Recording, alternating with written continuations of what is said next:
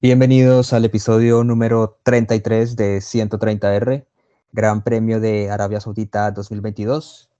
Un gran premio que venía con muchísimas expectativas por ver de nuevo el desempeño de los autos, por comprobar que efectivamente el lugar de cada piloto y de cada escudería seguía siendo, al menos en las primeras carreras, el mismo. Así lo fue, de nuevo nos mostró una carrera en la que Ferrari y Red Bull dirimieron sus diferencias deportivamente hablando en la pista, una lucha por la victoria entre Leclerc y Verstappen eh, muy emocionante, aunque la carrera por algunos momentos haya estado un poco parca, digamos que diferentes situaciones como el safety car, por ejemplo, le dieron un condimento especial y puso a Verstappen en una posición real de pelear por la victoria, ya que pues su posición de partida no fue la ideal.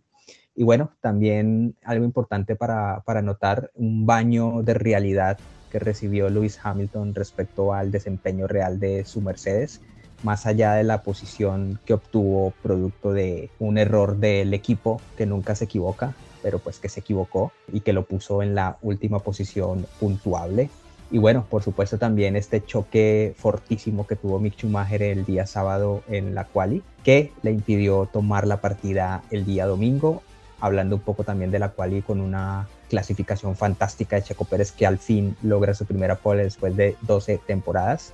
Y bueno, vamos a hablar de, diferentes situaciones también. Daniel, de nuevo, bienvenido. Segunda carrera de la temporada. Parece que al menos en estas primeras carreras sigue Red Bull y Ferrari peleando por la victoria tenemos pues como ya lo dije que Mercedes está ahí en el tercer lugar y bueno, parece que es hasta el momento el desempeño real de los equipos y pues eh, lo que tienen los pilotos respecto a la herramienta que poseen para poder pues digamos que mostrar en la pista. Y bueno, sus primeros comentarios de este Gran Premio.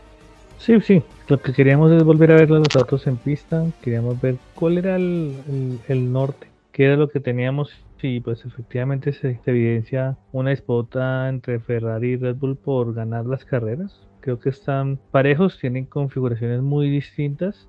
Se vio en la carrera, se puede evidenciar. Vimos que los temas del Gran Premio pasado de fiabilidad de Honda, Power, Red Bull Power Trains, porque realmente se llama así ahora el tema del motor, pues se superaron porque por lo menos los autos llegaron, completaron la carrera. Entonces fue entretenida por momentos, muy bueno lo de Checo, se hizo un vuelto non impresionante para hacer la pole y muy mala suerte en carrera de Checo, pero bueno. Hablando un poco de lo que fue el día sábado, porque hubo dos situaciones eh, destacables. La primera, la que usted acaba de mencionar, la pole de, de, Checo Pérez, fue un vueltón, tal cual. Me uno a lo que usted dice, fue una vuelta fantástica. Todo parecía indicar que esa pole la iban a definir entre Sainz y entre Leclerc Sainz tuvo una muy buena vuelta en la Q2, lo que hacía pensar que también iba a estar batallando por esa primera posición en la Q3, que quizás también Verstappen podría ahí meterse en la, en la pelea, pero pues digamos que Checo Pérez eh, no estaba en las cuentas y no lo estoy diciendo de una manera despectiva, sabemos que los días sábados no son el fuerte de Checo Pérez, pero ha mejorado mucho, creo que yo lo mencioné en el, en el episodio anterior, que tuvo una buena quali para el primer Gran Premio en Bahrein. Y bueno, acá vaya que mejoró, hizo una vuelta fantástica, vino Leclerc a hacer la pole, luego viene Checo y se la quita y esperábamos la vuelta de Verstappen que pues no tuvo una vuelta óptima y pues eh, solo le alcanzó para ser cuarto y bueno, estábamos ante una oportunidad en la que en la que Checo Pérez podría llevarse la primera victoria en esta nueva temporada 2022 partiendo desde la pole un circuito muy difícil, por supuesto había que llegar, pero pues era una muy buena posibilidad. Pues lamentablemente también, como usted lo menciona, producto del safety car, ya al, otro día en la carrera, pues le, digamos que de alguna manera lo pone en una situación distinta a estar adelante. Y bueno, pues ya sabemos el resultado. Y bueno, la otra situación destacable es el, el golpe eh, fortísimo que tuvo Mick Schumacher en la quali, en la Q2. Se dio muy, muy, muy, muy fuerte realmente. Eh, se pensó lo peor digamos que no estaban enfocando qué estaba pasando con el piloto, no se sabía si estaba consciente, si no estaba consciente. Pasaron muchísimos minutos hasta que por fin pudimos pues darnos cuenta de que Mick Schumacher estaba bien. Sin embargo, por recomendación médica no tomó parte de la carrera el día domingo. Y bueno, ¿qué decir de esta pole? Bueno, usted ya mencionó algo, pero no sé si quiere añadir algo más respecto a la pole de Sergio Pérez. Y qué decir también de este choque fortísimo de Mick Schumacher. Sí, el tema del choque un circuito muy rápido con y estrecho, ¿no? Y pues se paga con un error, se paga, se pagó muy duro.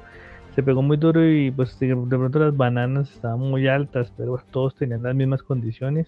Afortunadamente, pues la seguridad de los autos de hoy son muy buenas y no, no pasó a mayores. Comparaban el estado del auto con porque quedó en una posición similar al de Senna en, en Imola es cierto. En el 94 compararon cómo quedó el auto y, y, sí, el golpe fue bastante fuerte, tanto que cuando lo levanta se parte en dos el carro.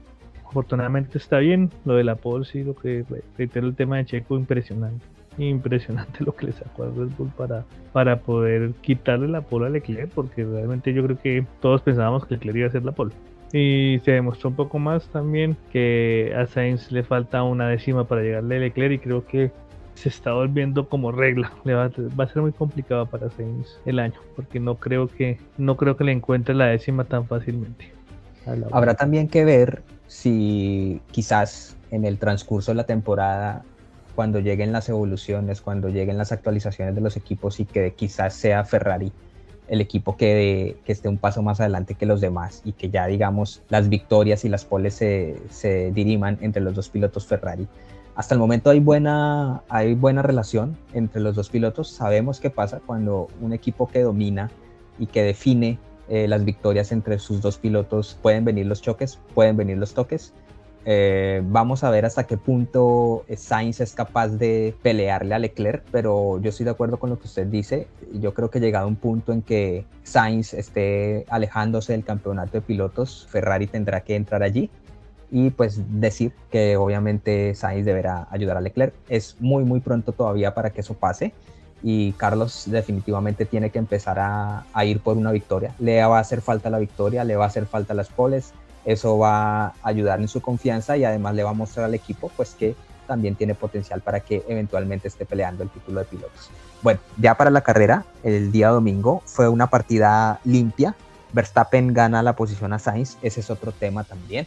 Vamos que Sainz no solo está peleando con su compañero de equipo, sino que además está Verstappen también el Red Bull en un ritmo muy muy similar entre los las dos escuderías, entre Ferrari y entre Red Bull. Checo Pérez tuvo una carrera tranquila hasta su parada, 16 vueltas cuando para Checo por gomadura y preciso en esa misma vuelta es cuando viene el choque de Latifi, que no es que le vaya muy bien en el lejano oriente y bueno, salió el virtual safety car, posterior safety car aprovechan para parar Leclerc, eh, Verstappen y Sainz. Y bueno, este safety car echa por la borda cualquier opción de victoria de Checo Pérez, porque aunque hay que aplaudir su día sábado y también las primeras vueltas de la carrera del día domingo, que lo manejó muy bien, después de eso no se pudo volver a levantar, no pudo volver a estar ahí ni siquiera en ritmo. ¿Qué decir de esas primeras vueltas? ¿Qué decir de este safety car que de alguna manera le arruinó lo que podría ser una victoria de Checo Pérez. Por supuesto, había que llegar hasta el final, cualquier cosa podría pasar, pero bueno, eh, estamos entrando ya en el terreno de que hubiera pasado y pues fue lo que sucedió.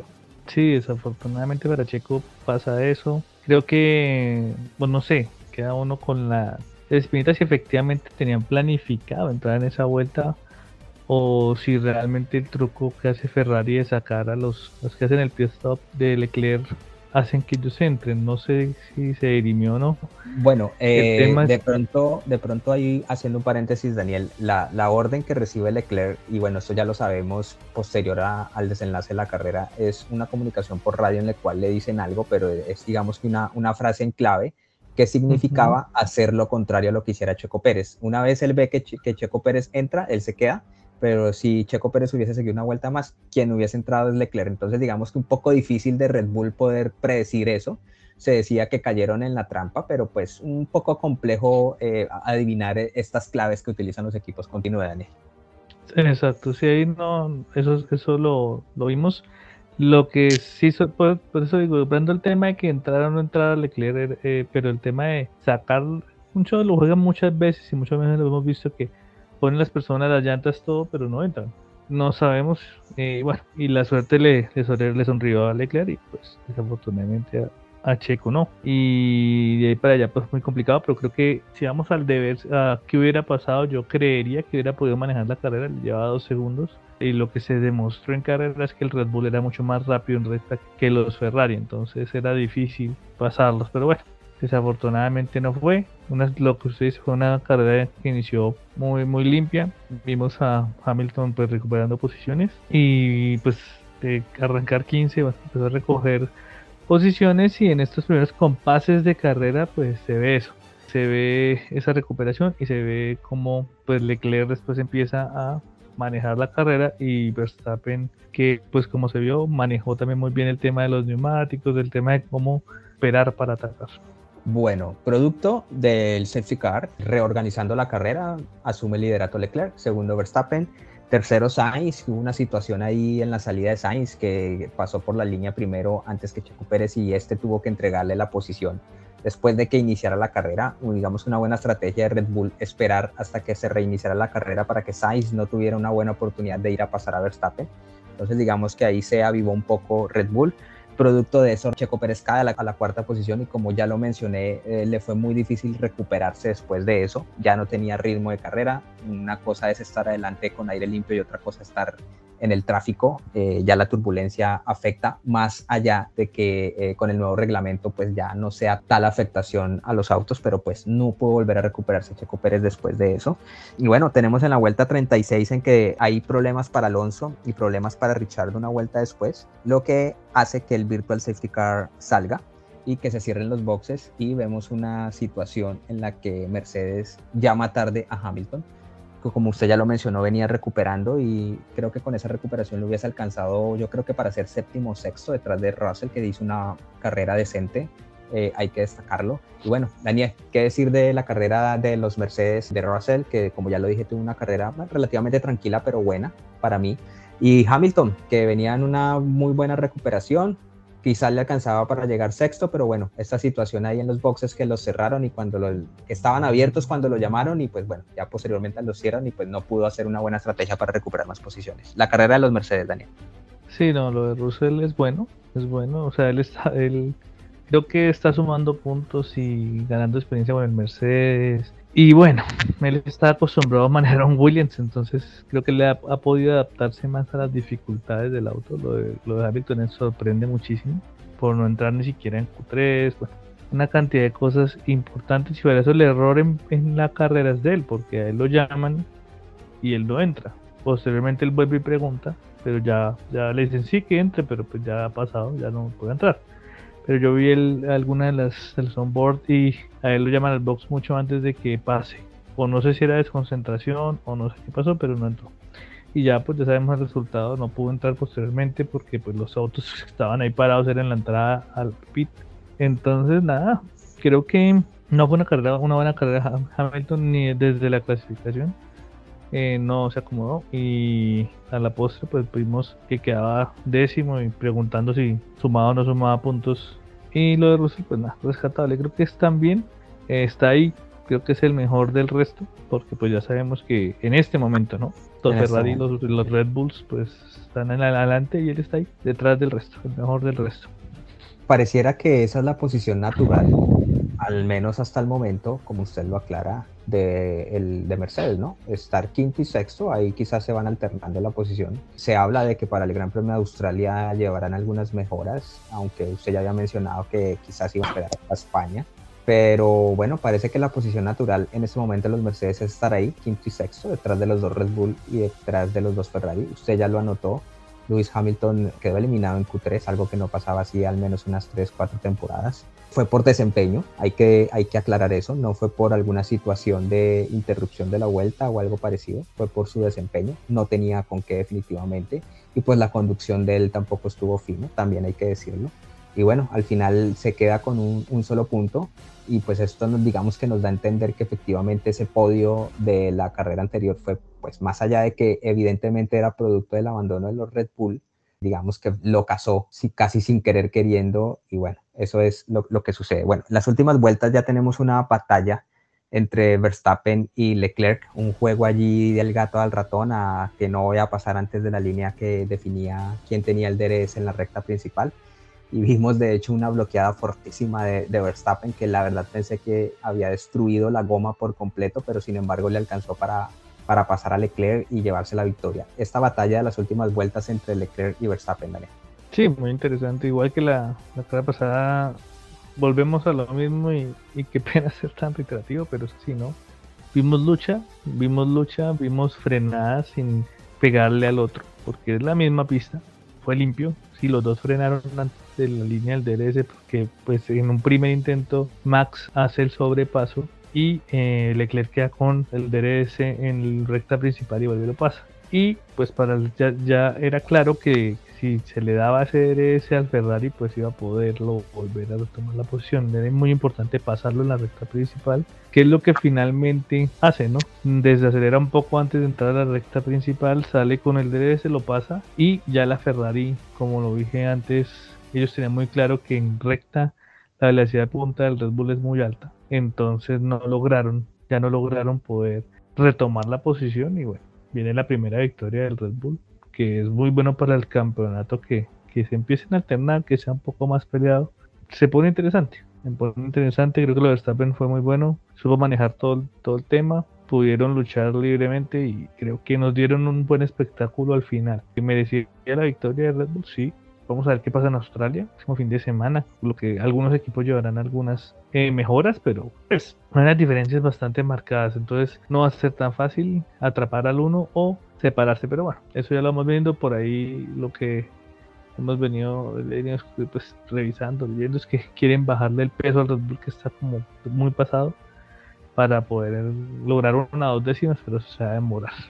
Entonces va a ser muy interesante. Vamos a ver, pero la carrera estuvo buena. Lástima lo de Check, me ha gustado ver el LNC Red Bull, yo creo que hubiera, yo creo que hubiera podido ganar, pero bueno, ya el tema fue diferente. Y pues ya definido la parte de Verstappen y, Leclerc, pues ya el resto de ahí para atrás llegaron como, como en orden. Lo único también que podemos rescatar fue la pelea de los, de los Alpine, que terminó solo con, pero por temas del motor de, Alonso.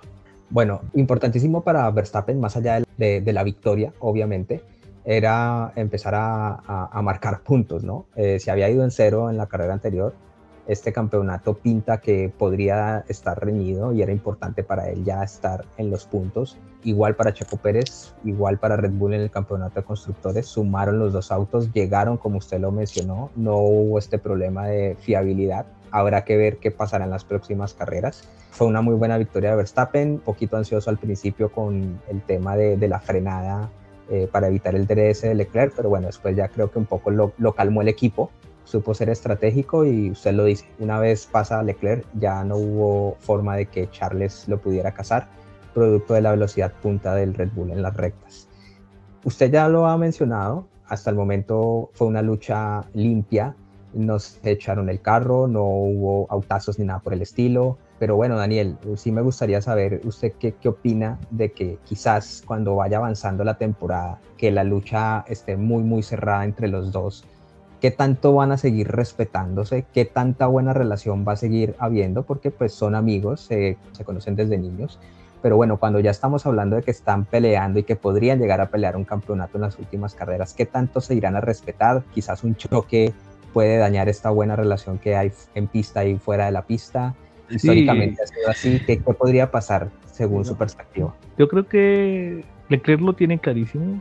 Verstappen tiene menos presión porque ya es campeón del mundo, sí. Pero en todo caso, cuando uno está luchando un campeonato con el cuchillo entre los dientes, eso no, no se puede regalar absolutamente nada.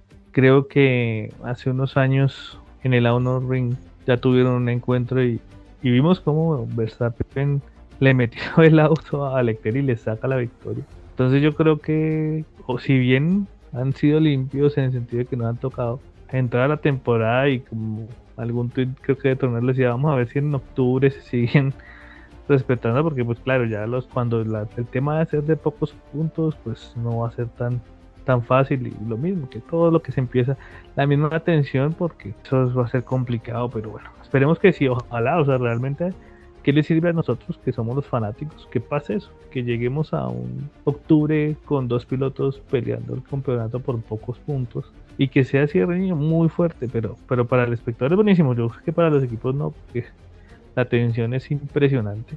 Esperemos así que dentro de, lo, de los toques y todo ese tipo de cosas que se puedan dar sea dentro de lo normal, o sea, que no, que no sea algo de extra deportivo, que no se vaya un poquito más allá de lo que debería ser.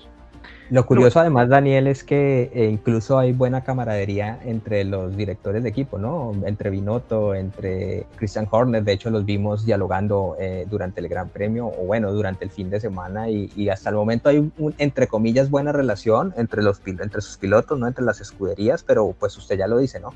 Falta ver qué pasará a medida que vaya avanzando la temporada y si es que es tan cerrada la lucha que ya no van a empezar a respetarse, que va a empezar a haber toques, que va a empezar a haber cruce de declaraciones y hasta dónde les va a llegar, entre comillas, la amistad entre, entre los dos pilotos. ¿Algo más para agregar?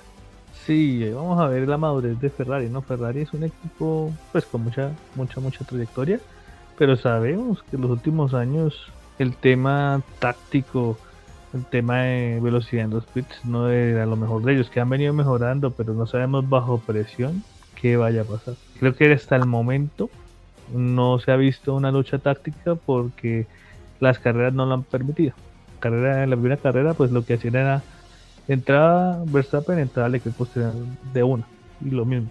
Entonces manejaban la carrera de tal manera que copiaban lo que hacían. Para cuando tengamos un, a un checo cerca, pues no va a ser tan fácil como copiar la, estrategia. Entonces vamos a ver qué va a terminar pasando, vamos a ver qué tanto Mauro Ferrari en ese sentido, porque pues lo que sí sabemos es que Red Bull pues tiene toda la experiencia del mundo con el año pasado y como ha venido peleando en los últimos años y pues, pues digo en los últimos años porque pues Ferrari también tiene muchísima trayectoria.